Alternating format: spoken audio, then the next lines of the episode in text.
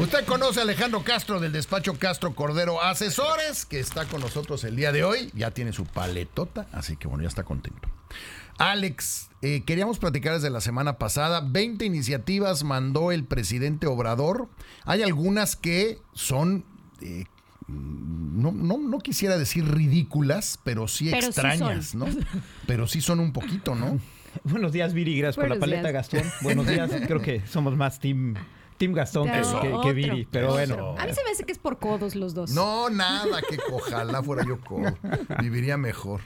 Fíjate que hace rato platicabas de los datos inútiles y decías un dato inútil. Sí. Creo que uno de los datos inútiles o una de las reformas. A ver, espéranos, te acomodamos el micro porque no, no te nos. Si, no, le hablas de frente.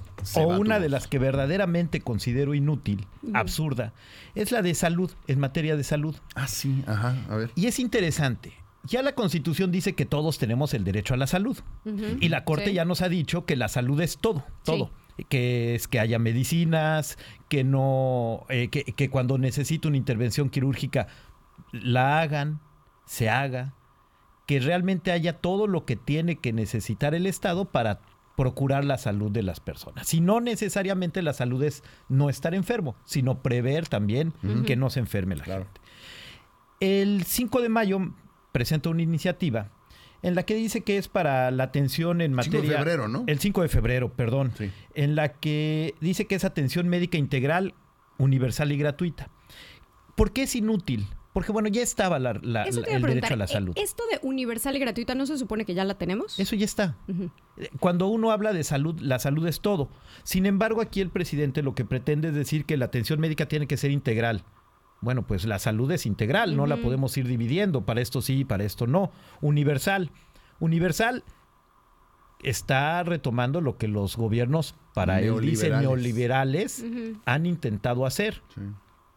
Gratuita, bueno, pues creo que en, este momento no necesariamente es gratuita para todos los mexicanos, derivado de que no hay un surtimiento de medicamentos, de, la saturación que Bueno, pero es que en general la constitución es como una gran sugerencia. ¿No? Estaría padrísimo vivir en un país como el que dice la Constitución. A eso iba a llegar.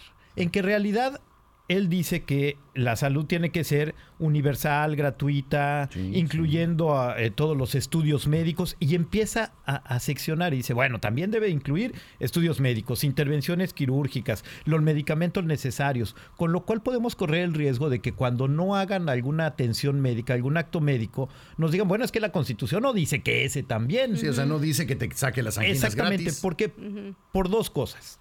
La constitución, como dices, muchas veces se convierte en una buena intención. Y estas 20 reformas, la mayoría son buenas intenciones. Y ahorita vamos a ver por qué más. Y lo segundo, no puedes ir seccionando. La, constitución es general, da derechos generales. Las que los van a describir son las leyes de, secundarias. Uno podría pensar, ah, bueno, esta sería muy fácil que pasara. Yo tendría la duda porque la técnica jurídica que tiene, la técnica legislativa es, pésima. Es de un niño de primaria. Es de, es de kinder. Es porque no ¿A qué te refieres con técnica legislativa? Es que, no, puedes separar. Que si no tú, puedo... Si tú pretendes que la constitución diga por detalle, este salvaguardar las medicinas para el cáncer, entonces significa que todas las demás no son. Por eso no puedes poner, es generalizar, la constitución es general, no particular. es, un error de primaria. De, son derechos generales, la salud. Ya está la salud. No puedo ir diciendo qué de la salud, porque entonces tendría que poner todo, la cartera de servicios. para las enfermedades respiratorias. Exactamente. Poco falta para que diga eso. Entonces, es, es una reforma. Al ratito es una reforma ociosa, es una reforma absurda. Pero uno pensaría que cuando se integra una reforma de este, de este tipo, bueno, pues vamos a asignar recursos para ello, ¿no? que no con los que tenemos ahorita. Bueno, pues es obvio que no sucedió eso. Mm. Cuando vemos toda la reforma y vemos los documentos que se anexan a la reforma, la Secretaría de Hacienda dice, pues, eh, no hay ningún problema que la hagamos, ¿eh? Porque no tiene ningún impacto en ninguna de las secretarías porque no implica un, un, programa adicional de lo que ya están haciendo. Exacto. O sea, la misma Hacienda le dice, ok, como ya está lo que está pidiendo, pues no cuesta. No cuesta. ¿Qué está diciendo? Con los mismos recursos, hazlo. hazlo. Sí. Es que entonces, son engañabobos, ¿no? Pero la verdad es que hay un montón de bobos, pero eh, eh, son, son, son ideas engañabobos. Pues yo pondría aquí esto no se acerca a Dinamarca, esto no se acerca, no se acerca a un sistema de salud que nos prometieron desde el principio de, sexenio. Estamos muy lejos. Y si con esto pretenden decir que ya se logró, pues nada más hay que ver que no van a asignar ni un peso, ni un peso adicional de lo que, tenemos. Y ya que dices Dinamarca, todos esos países nórdicos, Dinamarca, Finlandia, Noruega, todo ese pedazo, con el tema de las pensiones, por ejemplo. Eh, lo platicaba el otro día, los países de la Unión Europea rondan desde el 25 hasta el 65% de la pensión, ni, pero ni remotamente se acercan a un 100 en ninguno de esos países que son ricos. Bueno, aquí tampoco nos acercamos al 100. Esa, es la, esa, esa también podría ser otra de las verdaderamente absurdas. Porque nos dicen que nos vamos a jubilar con el 100%. No, no es cierto. No, no es cierto. El que tiene el mejor salario, el menor salario es el que se va a jubilar con un promedio que creo que son topado a 16 mil pesos. Eso es. Entonces uno pensaría, bueno, es muy bueno eso, qué bueno. si estoy arriba, las personas que ganan menos. Si estoy arriba, pues no me toca. Si estoy abajo, pues me va a tocar, ¿no? Entonces uno piensa que también le van a asignar dinero a eso. Y no. Pues, pues también la Secretaría de Hacienda dijo, no, no se preocupen, porque el dinero va a salir del 75% del instituto para devolver al pueblo lo robado. Es decir, todos los bienes que incautan, de ahí sale. Y si todo el y si todo México se porta bien y no hay bienes incautados, ¿de dónde va a salir el dinero? Te a preguntar cuánta lana hay en esa cuenta hoy en día. Ese es el problema, que la iniciativa no te hace un estudio actuarial y te dice, hay tanto dinero en las arcas de, este instituto. Pero lo peor, te dice que también va a salir de las utilidades de las empresas que administra la Secretaría de, la Defensa, es decir, del AIFA. Del AIFA, sus hoteles, todo lo que están haciendo. Del Tren Maya. Si al AIFA lo está manteniendo el Benito Juárez. Ayer platicaban con, con, no me acuerdo el nombre, de, de turismo. Y decía, ah, bueno, estamos, estamos tratando de que el tren Maya nos pueda dar sus horarios y sus corridas. Y no se las Cuando ni siquiera existen eh, horarios ni corridas, ya pretendemos que de ahí salga el dinero para la pensión. Eh, también están pensando que de la aerolínea que, tiene la Secretaría de la Defensa también salga el dinero. Y es que aunque quisiéramos pensar bien, aunque dijéramos, a ver, vamos a ser positivos, ¿no? El Instituto para devolver al pueblo lo robado, supongo que debe tener un ingreso variable.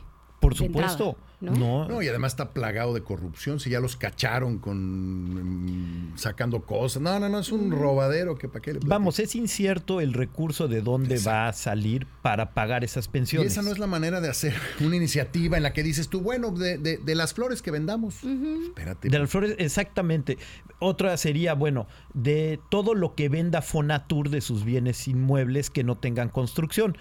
Entonces, sí estamos vendiendo al país. Lo que se decía que no vamos a hacer para pagar esas pensiones sí se estaría vendiendo al país en una en un concepto eh, en mi opinión no sería así, no no se está vendiendo al país, se están vendiendo los bienes que no son necesarios para el Estado mexicano. Eso sería lo correcto, pero de ahí va a salir el dinero y cuántos bienes son, cuánto dinero implican, cuánto se necesita, cuál es la población a la cual va destinado este beneficio. No se sabe, entonces termina siendo otra vez una buena intención. Pero la más absurda, considero, la más que, no tiene sentido es necear, porque no hay otra palabra, sobre la prisión preventiva oficial. Ah, eso, es algo que creo que le debemos dedicar por la importancia que reviste. O sea, una entrevista, completita, ¿eh? porque es una injusticia profesional lo que están proponiendo. 28 delitos, que en realidad se, se, se integran más, porque hay algunos que hablan de manera genérica, pero son 28 delitos que insiste el señor presidente en que sea prisión preventiva oficiosa, cuando los tratados internacionales y la Corte ya dijeron que no se puede de esa forma, que es inconstitucional. No puedes tener a una persona solo detenida nada más porque alguien la acusó, porque le recuerdo que lo que está proponiendo el presidente es que si yo digo que Veridiana me robó o, en alguno de los 28 eh, eh, delitos que vamos a meterla a la cárcel en lo que averiguamos. La van a meter a la cárcel en lo que averiguan. De eso están llenas nuestras cárceles de gente con la que están averiguando si hizo algo malo o no. Nos vamos a tener que ir un corte, pero te tenemos que agendar para, para ese punto. Claro que sí. Puedes nada más explicarnos ese. Sí, por supuesto. Considero que habría que leer más de las reformas. Hablabas del fracking. Viene, el fracking. viene el fracking, pero cuando la mezcla con otras cosas, es cuando es un desastre. pero, pero mire, los, los, expertos dicen, ¿no? Pues ya vio, dicen que ya se está dando cuenta que nada de lo que hizo ha funcionado muy bien, que digamos, más allá de regalar dinero, que eso le ha funcionado muy bien, pero de las obras y todo esto tan grande que prometieron, pues la verdad es que no, y que quiere buscar la manera desesperadamente de dejar huella, porque no la está dejando, la está dejando en negativo, ¿no? Para muchos, pero ya la historia lo juzgará. Recordemos que quien dejó los programas sociales rápido no fue eh, este presidente, fue Vicente Fox. Y ahora él quiere integrar otros programas sociales. Por supuesto, cuando quieran lo platicamos. Sí. Bueno, ahí lo está. Ahí estamos, Alejandro Castro. Sígalo. Eh, y le puede poner, le puede escribir alejandro.castroc.outlook.com.